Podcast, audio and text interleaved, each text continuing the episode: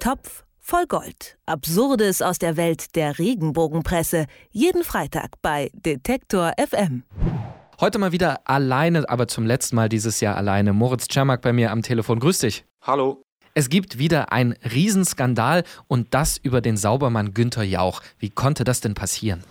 Das Neue hat diesen Skandal ausgegraben und dann auch nicht gerade dezent auf der Titelseite präsentiert, also wirklich über die gesamte Breite und fast die gesamte Höhe des Heftes und ähm, dazu noch das äh, Skandalwort Viagra. Also es geht um den großen Viagra-Skandal. Ein unmoralisches Angebot soll da eine Rolle spielen. Hintergrund der Geschichte, ähm, Günter Jauch, Auftritt in der RTL-Sendung Gottschalk und Jauch gegen alle, die zwei. Ähm, und dazu muss man wissen, Barbara Schöneberger, die moderiert das Ganze. Und die hat die beiden gefragt, also Jauch und Gottschalk, ob sie denn schon mal irgendwie mit Viagra zu tun gehabt hätten, also im Sinne von Recherche, höhö. Ähm, die Antwort von Günter Jauch war dann, ähm, dass man ja im Grunde jeden Tag äh, dreimal per Mail und per Spam dieses Zeug angeboten bekommt. Und äh, da kippt das Neue natürlich aus den Latschen. Da fragt das Heft jeden Tag dreimal so eine zwielichtige Offerte. Wie kann es zu so einem Skandal kommen? Also die können gar nicht glauben, dass Günther Jauch auch mal wie jeder andere Mensch in Deutschland auf der Welt Spam bekommt. Ähm, die Redaktion erklärt dann natürlich noch kurz, Viagra ist ein Potenzmittel und um diese Spam-Mails zu erhalten, äh, muss man ja eigentlich als Computernutzer auf einschlägigen Seiten sich herumtreiben oder ist das gar nicht so? Also das Heft stellt dann auch nochmal selber so eine Frage äh, und lässt es dann von einem äh, anonymen Computerexperten dann auch gleich wieder äh, verneinen. Äh, der sagt nämlich, nee, muss man gar nicht. Ähm, die Spam-Versender, äh, die kriegen die E-Mail-Adresse auch so. Also Günter Jauch musste jetzt nicht unbedingt auf Pornoseiten unterwegs gewesen sein. Aber ich fand, das war ja schon mal eine große investigative Rechercheleistung. Sie haben einen Computerexperten befragt oder war das doch nur der Praktikant aus dem Vorzimmer? Das vermute ich eigentlich auch, denn Name wird nicht genannt. Also normalerweise machen die Hefte das so, wenn sie dann wirklich mal bei einem ähm, Chirurgen anrufen, weil der irgendwie die Augenfältchen von Charlene von Monaco beurteilen soll, oder ähm, wenn es um eine Scheidung geht äh, zwischen Christine Neubauer und ihrem Ex-Mann, ähm, dann wird auch mal ein Rechtsexperte gefragt. Die werden dann oft auch mit Foto abgedruckt. Dieser Computerexperte, ähm, der wird nicht genannt äh, namentlich und auch kein Foto wird von ihm gezeigt. Und vor allem, äh, was ganz auffällig auffällig ist, dieses unmoralische Angebot, das ich schon, schon erwähnt habe, ähm, das erwähnt der Computerexperte nämlich auch nochmal. Also um überhaupt diese Schlagzeile hinzubekommen mit diesem unmoralischen Angebot, dass er so ein bisschen Neugier vielleicht auch beim Leser wecken soll, ähm, das, das haben sie sozusagen dem, dem Computerexperten so reingemogelt ins Zitat. Ähm, das klingt sehr danach, als ob sie sich da irgendwie einen Experten und das Zitat, das dazugehörige, dann irgendwie zusammengestrickt haben.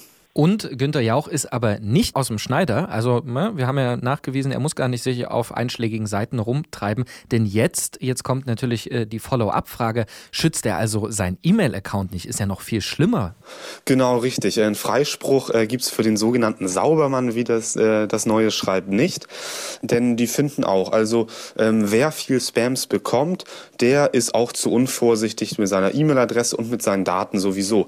Und dann äh, braten sie ja auch wirklich noch an über drüber, denn äh, sie rekapitulieren dann nochmal, was er so an Daten über sich aus dem Privatbereich in der Sendung so preisgegeben hat, in der es auch um diese Viagra-Geschichte ging.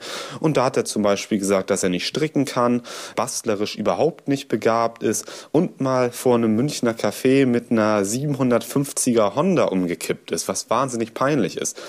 Hat natürlich überhaupt nichts mit dem Viagra-Skandal zu tun, aber sie nutzen das ganz gerne, um ihm nochmal zu zeigen, Mensch, ja auch, pass mal auf, was du alles über dich preisgibst, sonst gibt's bald wieder die nächste Spam-Mail. Also Riesengeschichte, die sie da ausgegraben haben. Jetzt weiß man aber, dass Günther Jauch prinzipiell niemand ist, mit dem man sich unbedingt anlegen sollte.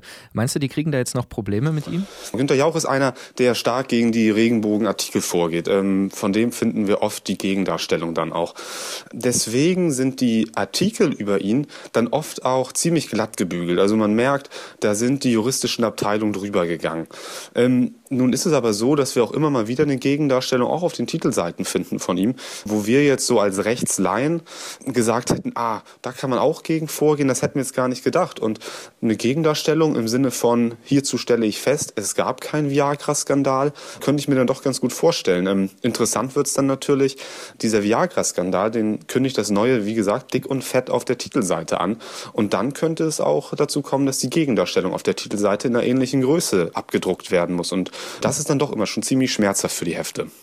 Und wenn ich das richtig sehe, dann können Sie allein schon deshalb Probleme kriegen, weil Sie die Fotos ohne Credits verwendet haben, oder? Ah, da ist die Redaktion dann doch auf der sicheren Seite. Also da sind die Hefte ziemlich tricky. Die machen nämlich immer die Credits für die Fotos pro Doppelseite. Also ganz links am Rand, neben der Geschichte über Helmut Kohl und seine Frau, da stehen dann auch die Credits äh, für die Jauch-Geschichte.